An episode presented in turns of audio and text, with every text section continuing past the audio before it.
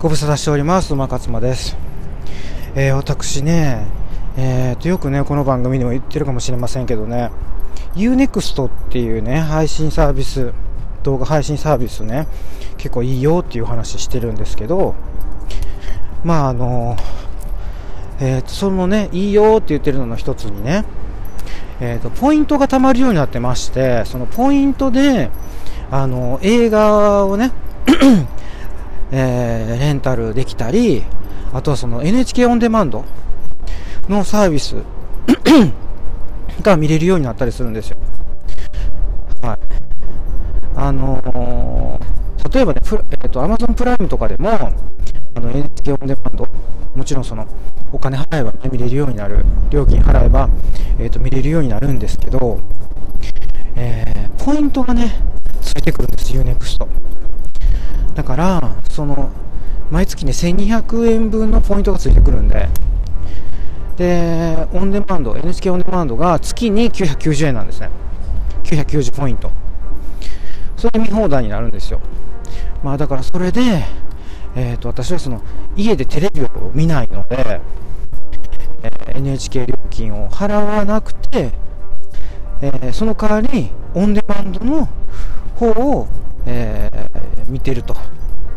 ね、ポイントで支払って見てるという形なんです。で、あの NHK オンデマンドで、まあ、まあ、そのドキュメンタリーが私好きなんですね。ドキュメンタリーで、えっ、ー、とね、なんていう名前だったかな。えっ、ー、とね、えっとね、事件の涙。ヒューマンクロスロードっていう、そういう番組があるんですね。あんまり、まあ、有名じゃないですよね。私も初めて知ったんですけど。なので、えー、その事件の涙、ヒューマンクロスロード。要は、その、ある事件、まあ、その何かのその事件の裏側、その事件の、あのー、で、例えば、えー、亡くなった、えー、人がまあいたとして、その方の、その、ご家族にスポット当てるとかね。その方が、その、どういうふうに生きて、生きてるかっていうところをこう、取材するっていう。まあ、なかなかないですよね、そういうの。うん。だから、やっぱ NHK ってやっぱすごいなと思って、そこ、他がわからないね、まあ、ニッチなところをね、やっぱやれるのは、あの、NHK。やっぱそれだけね、えー他の企業、他の民放と比べて、ね、あの視聴者さんから、えー、料金払ってもらってるんでね、そういうことができるんでしょうね。これがそのスポンサーがつくとかってなってくると、スポンサーにあの払ってもらって、ってなってくるとなかなか難しいでしょうね。それでね、えー、その中でね、今日取り上げたいのはね、えっ、ー、とね、あの事件ですね。韓国、韓国人、韓国人が、あのー、えっ、ー、と、大久保駅新大久保か大久保駅新大久保だと思いますけど、で、あのー、線路に落ちてしまった人を助けようとして、えっ、と、その人は助けることはできたけど、本人があの電車にひかれてしまったっていう事件ありましたよね。結構あれ前みたいなんですけど。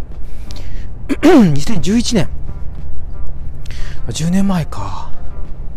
ですよね。でその彼ね当時26歳だったんですって。留学生で。うんだから今もしねえー、と生きてたら36歳になってた年ですよね。そうで26若いですよ。あの日本語の勉強のために留学で来てたんですって。だからそのねあの私もね同僚にいるんですよ韓国人いるし、私あの、これまでもね、今たまたま、あの、いるところ、勤めてる会社に、あの、韓国人の同僚がいるっていうんじゃなくて、もう前の会社からいるんですよ。そう。私あの、えっ、ー、と、多様性重視の人間なんで、もうその、関係ないんですよ。あの、いろんな国の人、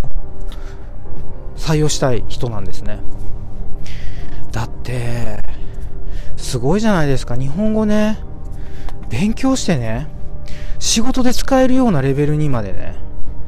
上達させてね、それで面接受けに来てくれるんですよ。もうその時点でね、もう、あの、なんていうのかな、意識が高いというか、だから、私たちが、その、英語ね、ビジネスで使えるぐらい上達して、で、その、アメリカなり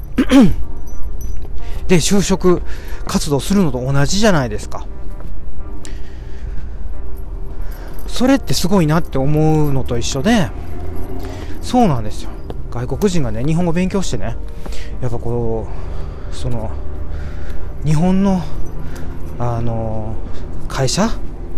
日本の会社っていうのはその、えっ、ー、と、グローバル企業も含めてですよ。日本に支社を持っているグローバル企業ね。ね、そこにこうチャレンジしてくる。だって、英語も話せないといけないし、日本語もってなってきたら、ね、日本人じゃない場合は3カ国以上話せないといけないってことになってきますからね。まあ、そういうわけで、えー、韓国人がね、まあ、いるんです。で、結構最近はやっぱりその政治的にだいぶ冷え込んでるっていうでしょ？なんか不買運動があったりとか徴用工問題があったりだとかあのレーダー照射問題があったりとかとにかく、まあ、なんだかんだ韓国と日本っていうのはねあるんですよね。まあそれは歴史的なものでそれが多少ねあの緩和したり、まあ、どんどん溝が深まったりっていうことを繰り返すけど今だいぶだからその溝が深まってもうもうお互いあんまり干渉し合わんとこみたいなまあ、状況になってると思うんですよね。だから、そこにね、あの、なんていうの、もう振り回されたくないというか、あの、人間一人一人っていうのを、こう、なんかこう、国がこうだからって一括りにするのはね、おかしいですよ、どう考えても。あの、私の、あの、ね、えー、親の世代とか、それ以前の世代の人っていうのはやっぱり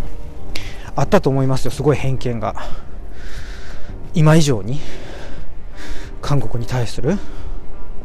だってね、同じ日本のその支配下にあった時期があった台湾、ね、支配下とか統治下にあった台湾、ね、からは、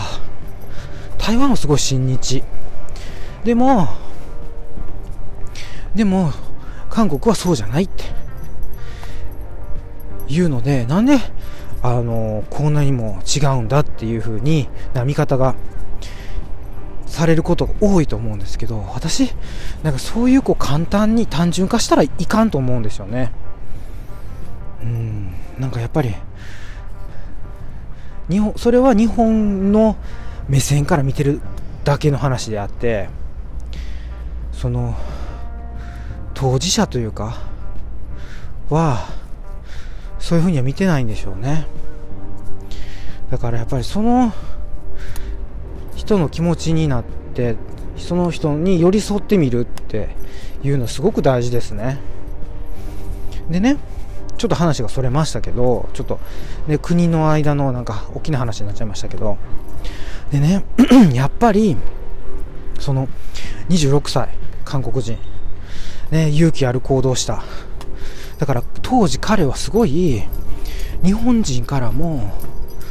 何て言うんですかねすごい感謝されたわけですよ。日本人を救おうとしてあの勇気ある行動を取ったって。結果的に残念なね、えー、結果になってしまいましたけどって。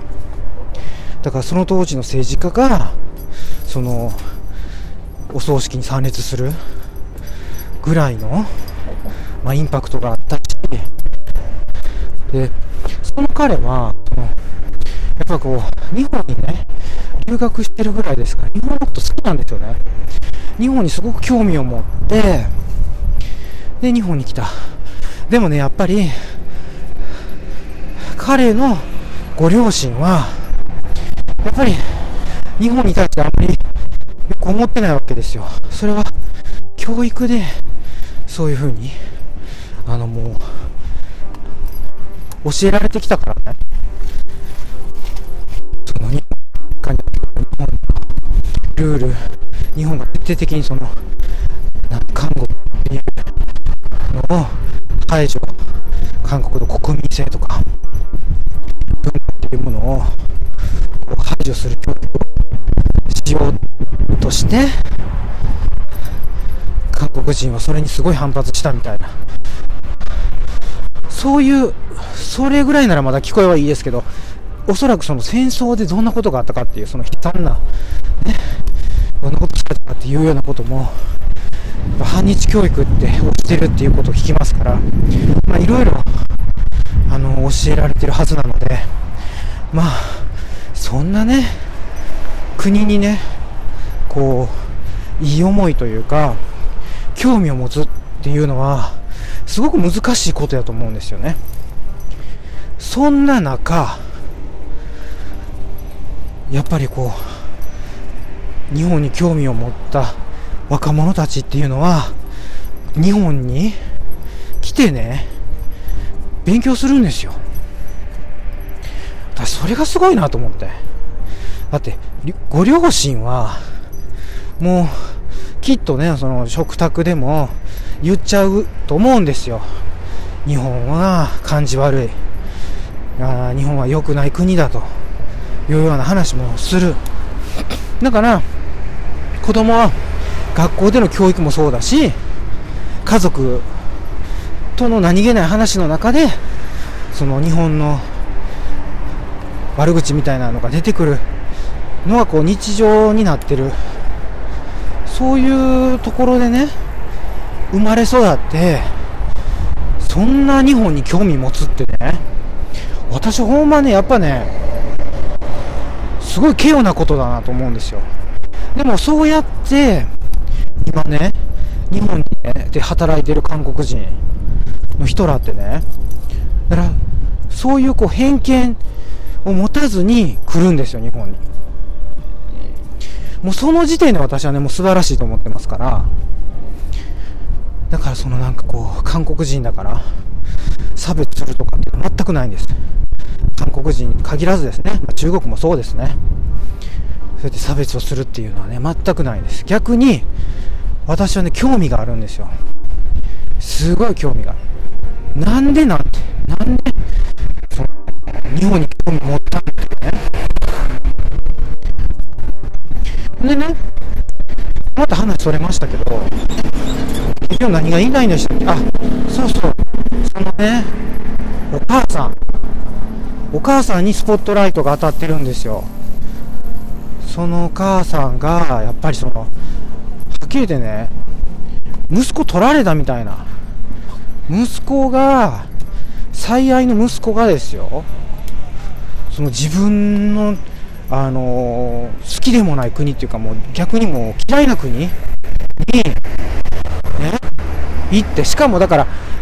両親がやっぱ反対するわけですよ。なんでそんな、そんな国行くんって。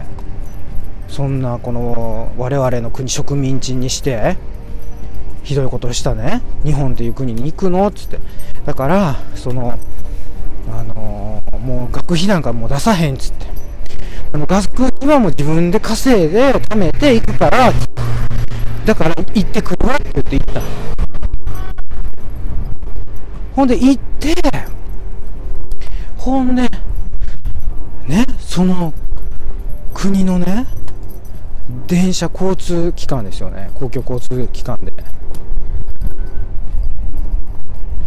線路に落ちた人をね助けるために自分が亡くなるんですよ。親からしたらもうなんでやねんってなりますよね。だからそのお父さんお母さんの気持ち考えたらもうき自分の嫌いな国で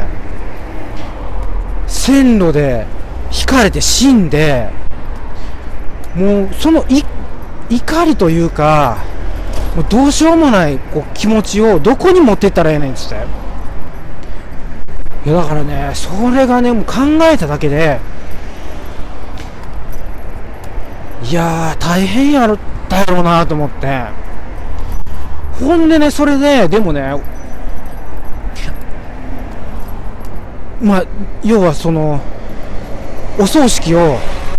まあそのすることになるんですよ。日本でね。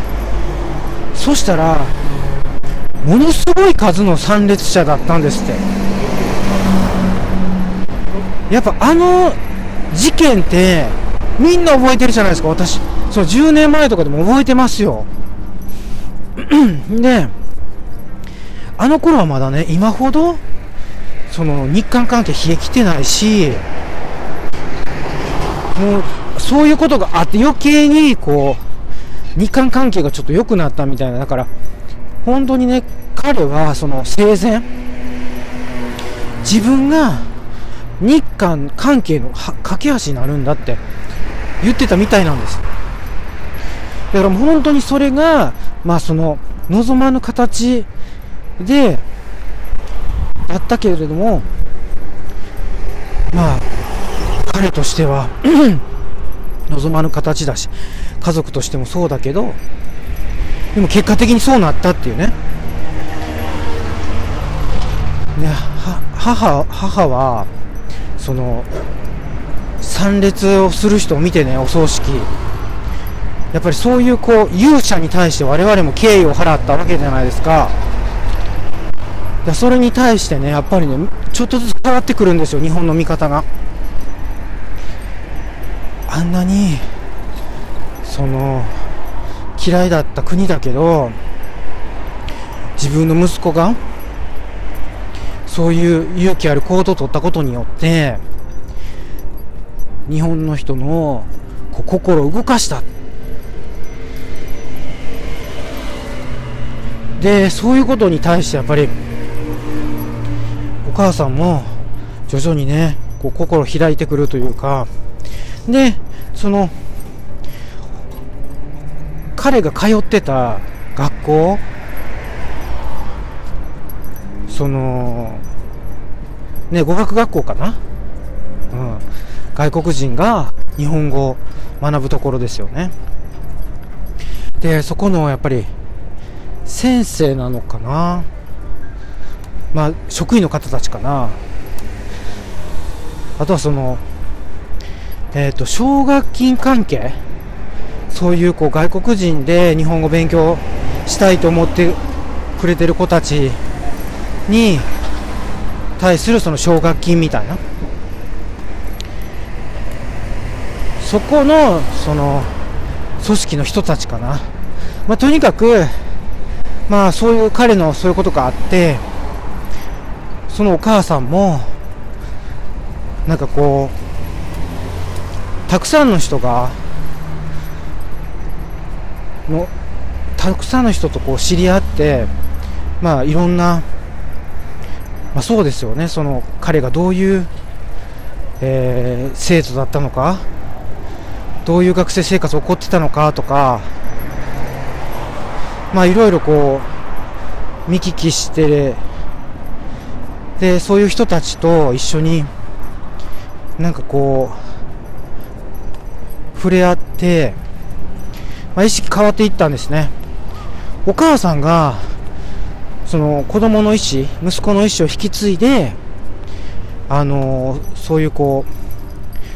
う日本との架け橋になろうってし始めるんですよ。なんかね、寄付がね、すごい、あの、その、当時、えっ、と、寄付が集まったみたいなんですよね。それ何のための寄付だったのかな。それはそのあのほらまだねそのえーと、プラットフォームにそので電車が来る、ね、ところに今みたいにその落ちないようにね線路に落ちないようにあの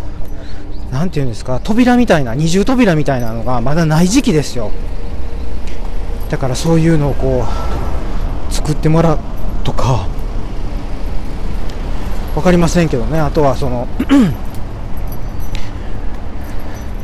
まあ、とにかくその彼のために彼きっかけで当時はいろんな人がボランティアで助けてくれてそういうこう寄付が集まったらしいんでその寄付をそのえっ、ー、と奨学金の、えー、基金を立ち上げるみたいな。そういうのにこう使ったりとかして。まあとにかくお母さんもやっぱり息子の意思引き継ごうっつってこうずっと頑張るんですよね。いやだからなんかそれでお母さんも頑張って日本語勉強してね。少し喋れるようになってるんですよね。やっぱそのなかなか語学ってその大人になってから身につけるのって難しいじゃないですか。それでも頑張って身につけてねお母さん、まあ、それをそのきっかけになったのはもうなんか2000通かな？すごい数の手紙が日本から日本語で届くんですよ。その当時ね今もかもしれませんけどだそれを自分で読みたいって思ったんですって。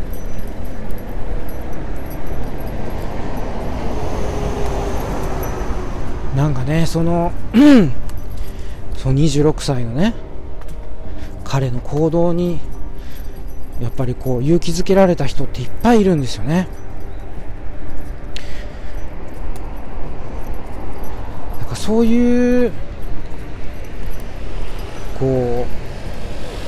うドキュメンタリーというかそういうのを追っかけてる NHK もすごいなと思うしなんかそういうのを通してね、だから我々ほら知らない。こうやって NHK がやってくれないと、こう、そういうことってまあ、知ることもないじゃないですか。だから、そのね、彼のね、こう人を救おうっていうその勇気ある行動も、にもものすごいこう、なんていうんですかね、感銘を受けるし、その後のお母さんの行動もすごいな。だからそれがねたまたまこの韓国日本っていうねちょっとあの緊張感のあるね国、まあ、同士の、まあ、問題を背景にあるっていうことも考えるとねちょっとね本当に複雑なんですけどでも結局突き詰めていったらねまああの人間っていう意味でねあの我々一緒なんですよね。だからねもう本当に国が違うからとか肌の色が違うからとかもうそういうこと言ってる言ってる時点でねなんかもうちっちゃいなって思いますよね。人間としてねやっぱりこう尊敬できるところね見習い見習わないといけないなって思うところはね本当にそういうところ、あのー、国とかね人種関係ないんでねなんかそういうことやっぱねこのドキュメンタリーを見てね考えさせられましたね。はい。ということで、えー、今日は、こういうねあのいい話と言いますかね、うん、そういうこうドキュメンタリーとか、まあ、私がこうね、えー、まあ、見てきたものでいいなと思ったものをね紹介させていただきましたね。今後もこういう、えー、のはトピックまた取り上げていってね続けていきたいなというふうに思います。はい。そんなわけで今日はこんな感じで終わっていきたいと思います。ご視聴ありがとうございました。